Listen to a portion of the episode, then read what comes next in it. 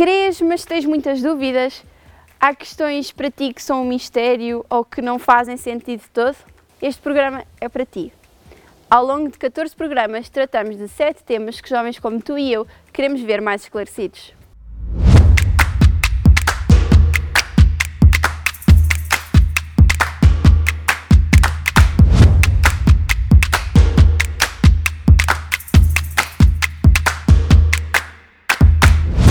Hoje vamos desmistificar a espiritualidade oriental e a possível relação com a fé cristã com o padre Adelina Nascenso. Eu sou Ana Lúcia e este é o Take 2.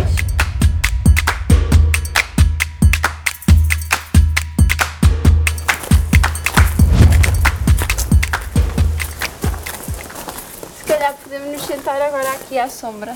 Muito bem.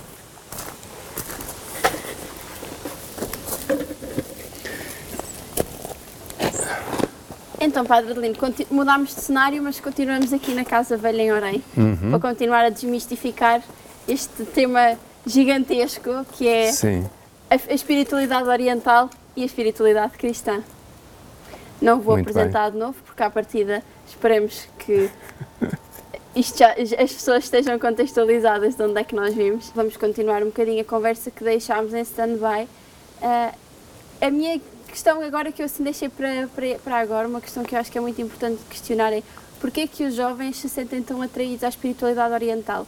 Nós roçámos um bocadinho de leve na, no outro episódio sobre um bocadinho, roçámos um bocadinho nesta pergunta, mas acho que podemos conversar um bocadinho mais sobre ela. E é importante. Talvez porque eh, os jovens têm por natureza, como já, como já tinha dito na- no, no nosso encontro anterior, os jovens têm uma grande sede de interioridade. E, e nós, na Igreja, muitas vezes não temos a capacidade de lhes oferecer a resposta a essa sede que eles têm, a essa busca que eles têm.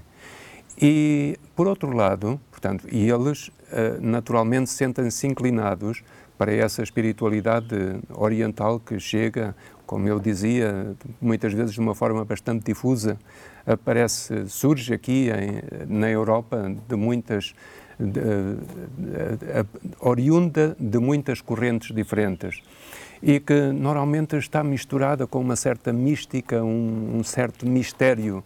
E os jovens, então, sentem-se atraídos porque gostariam de entrar esse, nesse mistério, de escavar aí nesse mistério.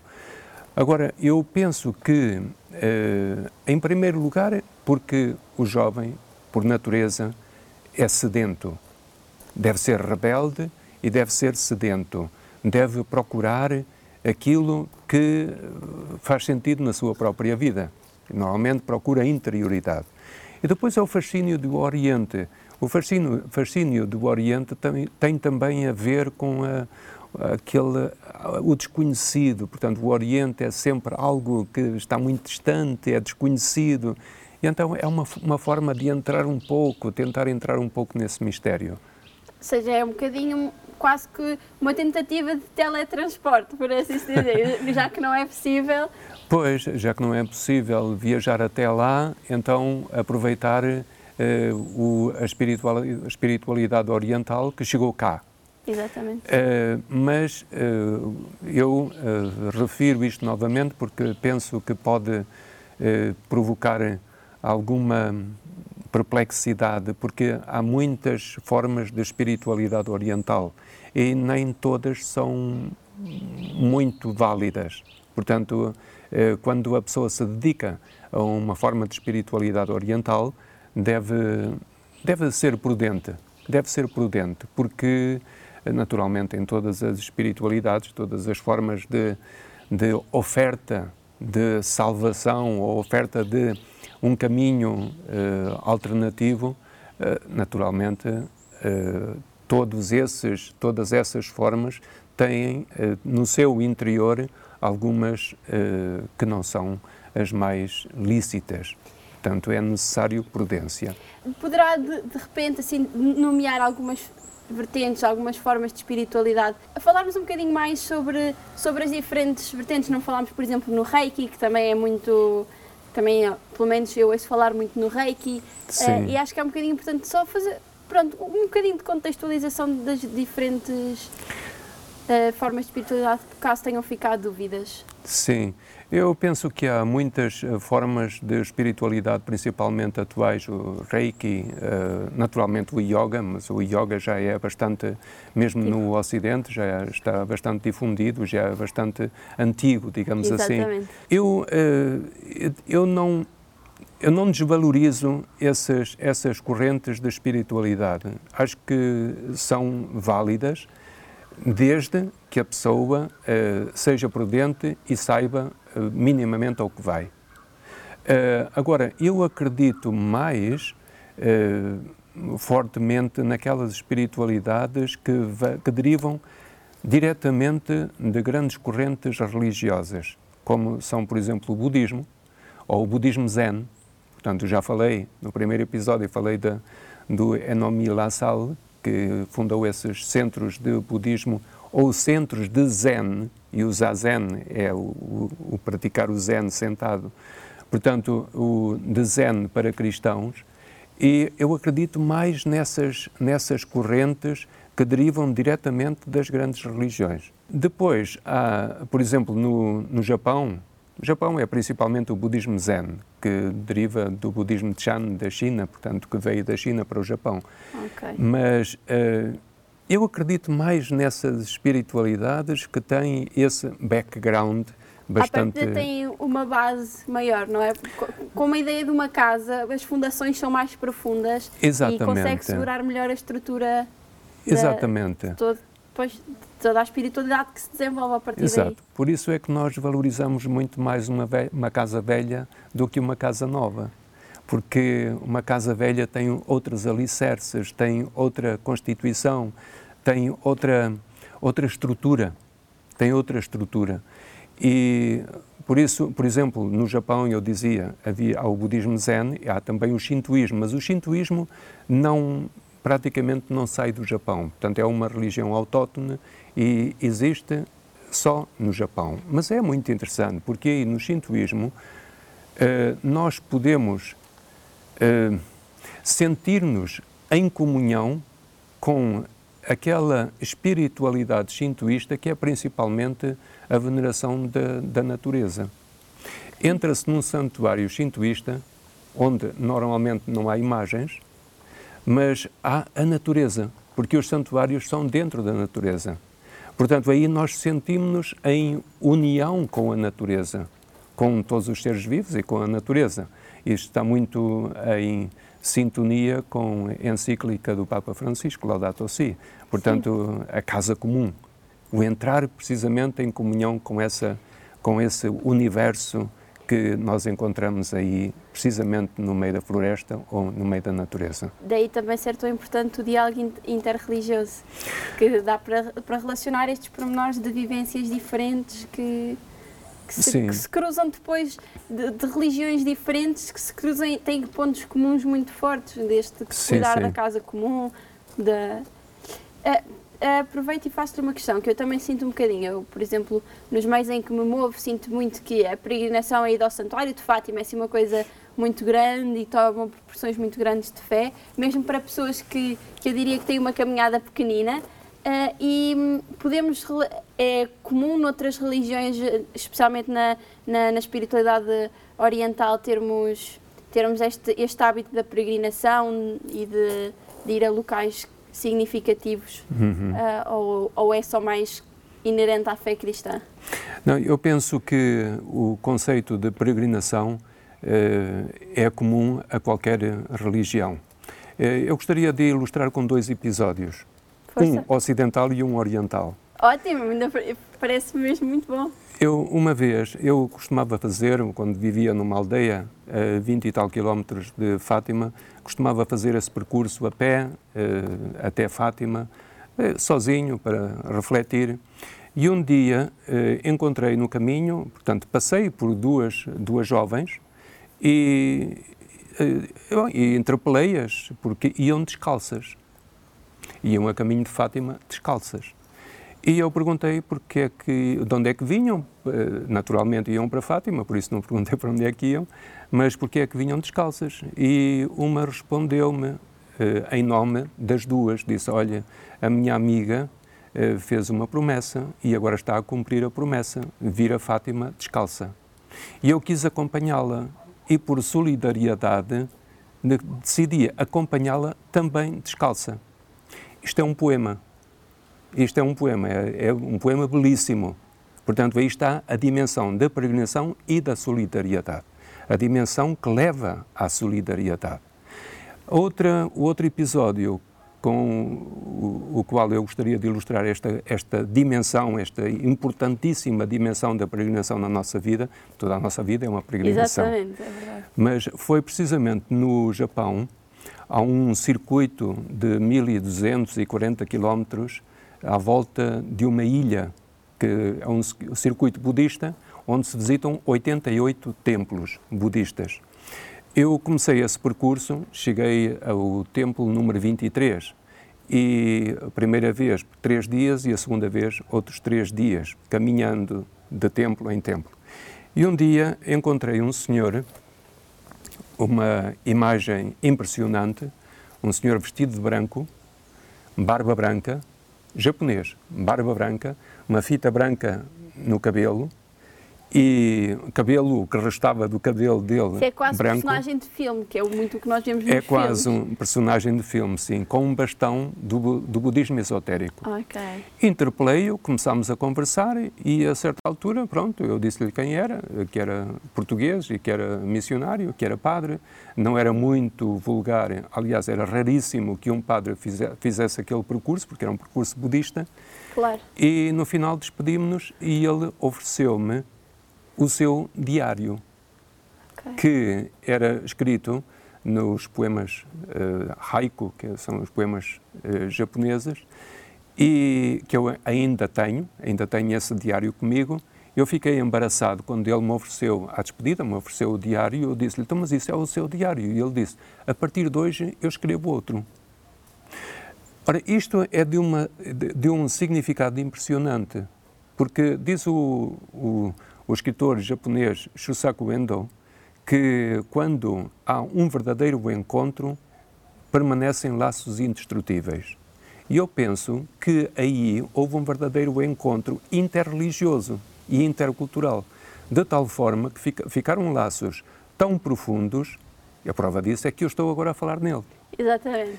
Que ele depois, anos mais tarde, todos os anos, me enviava um postal pela, pelo ano novo, onde ele colocava uma fotografia sua e escrevia com pincel uh, os, as boas festas, portanto, a, a, frase boas festas. E agora já terá falecido, se não tivesse falecido, agora teria mais de 100 anos, eh, para aí uns 110 anos, porque quando eu o conheci, ele já tinha cerca de 80 anos de idade. Portanto, aí está o que a peregrinação pode fazer. A questão da peregrinação na Ásia, na espiritualidade asiática, é fundamental. Uh, mas a peregrinação não para chegar a uma meta, a peregrinação para rasgar caminho. E quando se rasga caminho, vai-se estabelecendo uh, relações, vai-se encontrando alguém, uh, vai-se encontrando a natureza. Uma outra imagem que me ficou gravada foi quando eu ia caminhar sozinho também nesse percurso, ia a caminhar sozinho pela estrada e estava um cemitério, os cemitérios lá, os cemitérios budistas são ao bar livre, estava um cemitério e, digo ao ar livre, sem cerca, sim, à volta, uh, estava um cemitério e estava um senhor idoso junto a uma campa a rezar. E eu parei porque aquilo era uma, uma, era uma imagem belíssima. Eu, por respeito, não tirei nenhuma fotografia, como é óbvio mas tinha as montanhas eh, lá ao fundo e esse senhor velhinho ali diante de uma campa a rezar. E quando ele me viu, viu que eu era um peregrino, veio ter comigo e quis me dar dinheiro.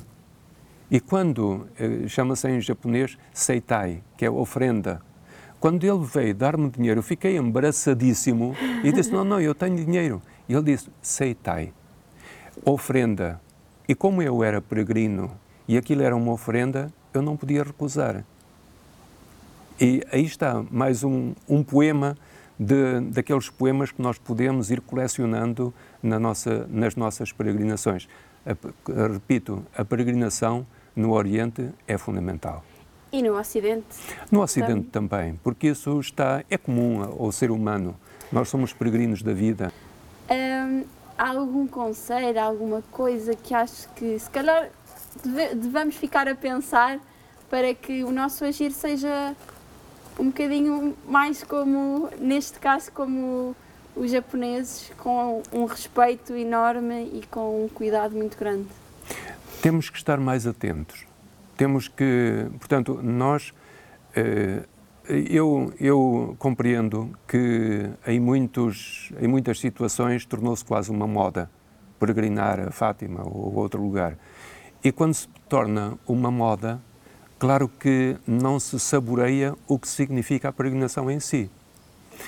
E se não se tornar uma moda, se a pessoa fizer isso com espírito de peregrino, então vai estar atenta ao que se passa e há pequeninos gestos, nós temos que valorizar as coisas pequenas, porque nas coisas pequenas é que está a grande poesia. Exatamente. E nós, portanto, de, nós termos os olhos da alma bem abertos, ao fazermos a peregrinação, nós vamos, de, vamos nos deparando com situações que são autênticos monumentos de poesia.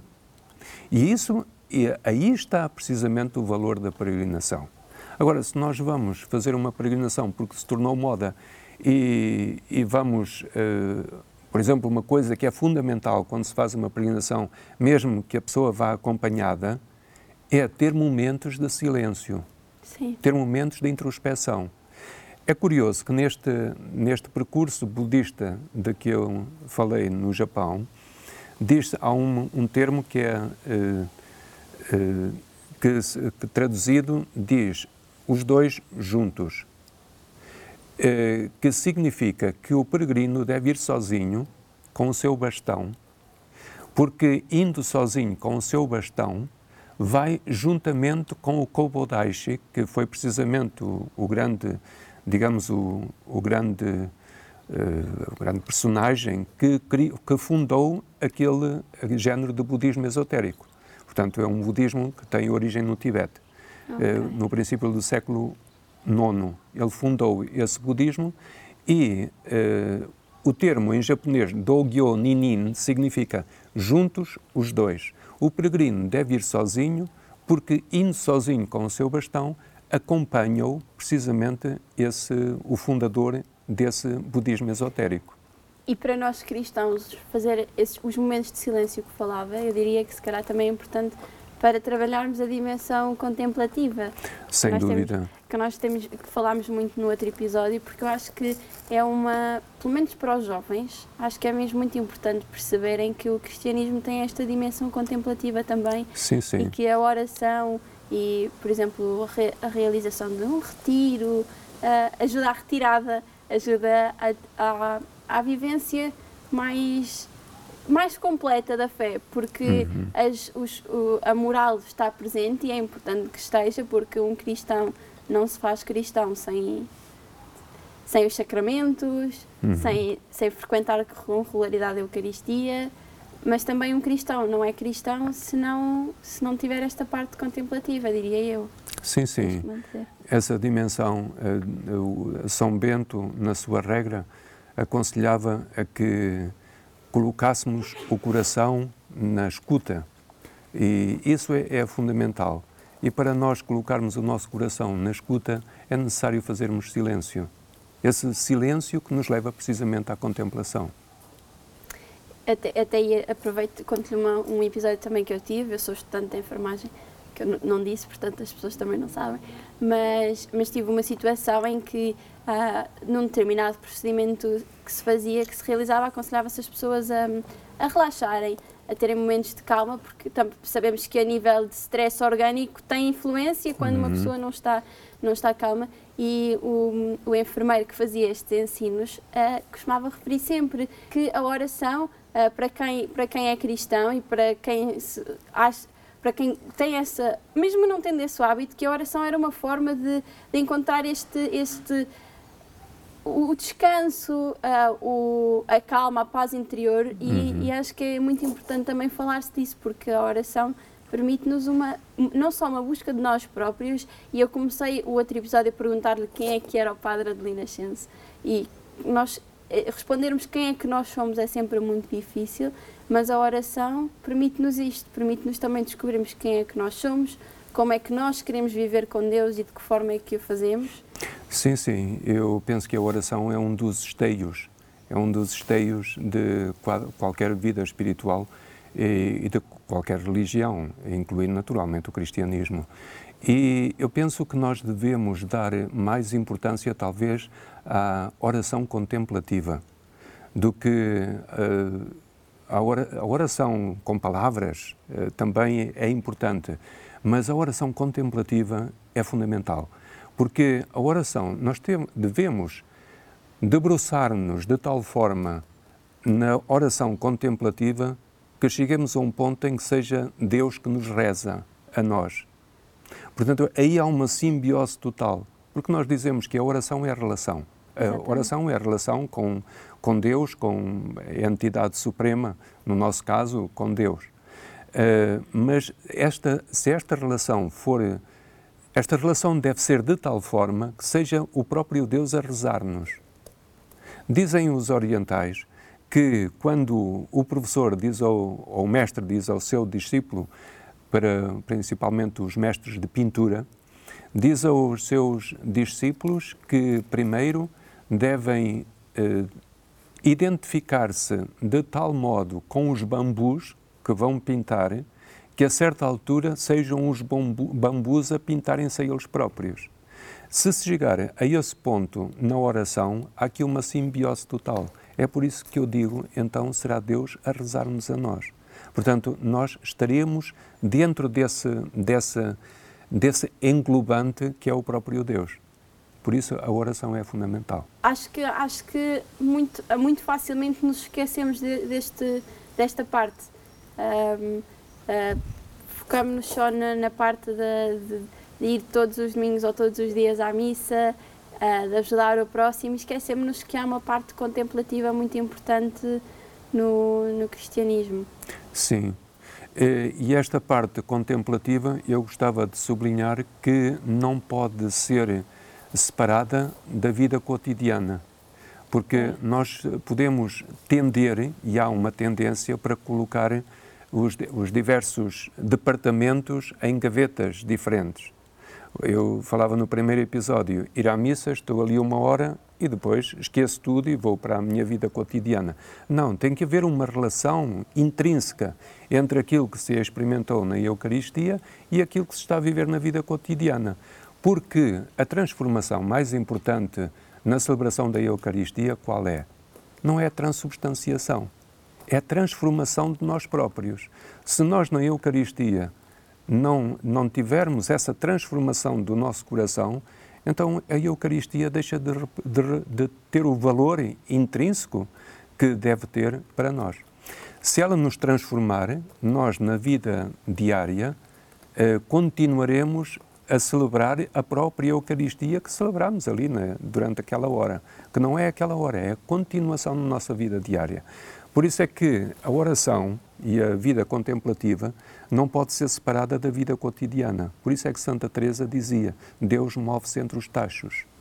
Entre os tachos e as panelas, na nossa vida diária, na nossa vida cotidiana, no nosso dia a dia, na nossa trivialidade, que nós devemos descobrir a espiritualidade de Cristo, a espiritualidade de sermos cristãos.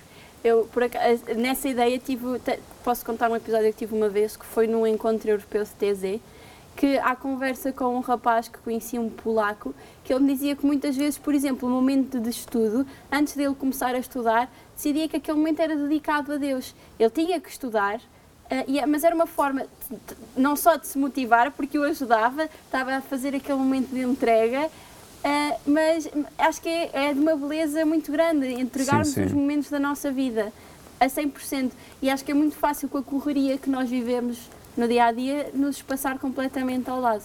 Claro, claro. E isso é uma pena, porque desperdiçamos aquilo daquilo que é mais importante na nossa própria vida. temos aqui um, um companheiro. um, Padre Adelino, tam, estamos a terminar este conjunto de dois episódios. Acho que foi muito interessante, agradeço-lhe muito. Uh, Nada. No primeiro episódio perguntei-lhe se queria dizer alguma ideia, faço-lhe de novo uh, a mesma pergunta, se quer deixar alguma mensagem aos jovens que, que, que procuram muito a vivência oriental da fé, tem, tem algum conselho assim forte? Que procurem escavar também na sua própria tradição. Porque, como eu dizia no primeiro episódio, eu tive que ir até longe para descobrir lá longe que o tesouro estava na minha casa. E por vezes é necessário fazer esse percurso até longe para chegar à periferia e depois da periferia é que se vê realmente com outros olhos o que, o que se tem dentro, dentro da própria casa. Eu aconselharia os jovens a escavarem na sua própria tradição. Isso também diz o Dalai Lama. Quando o Dalai Lama esteve em Portugal em, em 2001, ele disse que não era necessário que se convertessem ao budismo, que procurassem, escavassem na sua tradição religiosa, porque aí encontrariam a espiritualidade. E eu penso que o cristianismo tem muito para dar no que diz respeito à contemplação, no que diz respeito à oração, no que diz respeito à espiritualidade, no que diz respeito à interioridade. Portanto, eu diria aos jovens que se concentrem, que escavem, que exijam, que exijam, não se contentem com pouco, que sejam rebeldes e que sejam sonhadores. Obrigada, Padre Lino. Vou fazer isso. Ótimo. Vou aproveitar as suas palavras porque sem dúvida que é importante. E conversa a conversa, vamos desmistificando.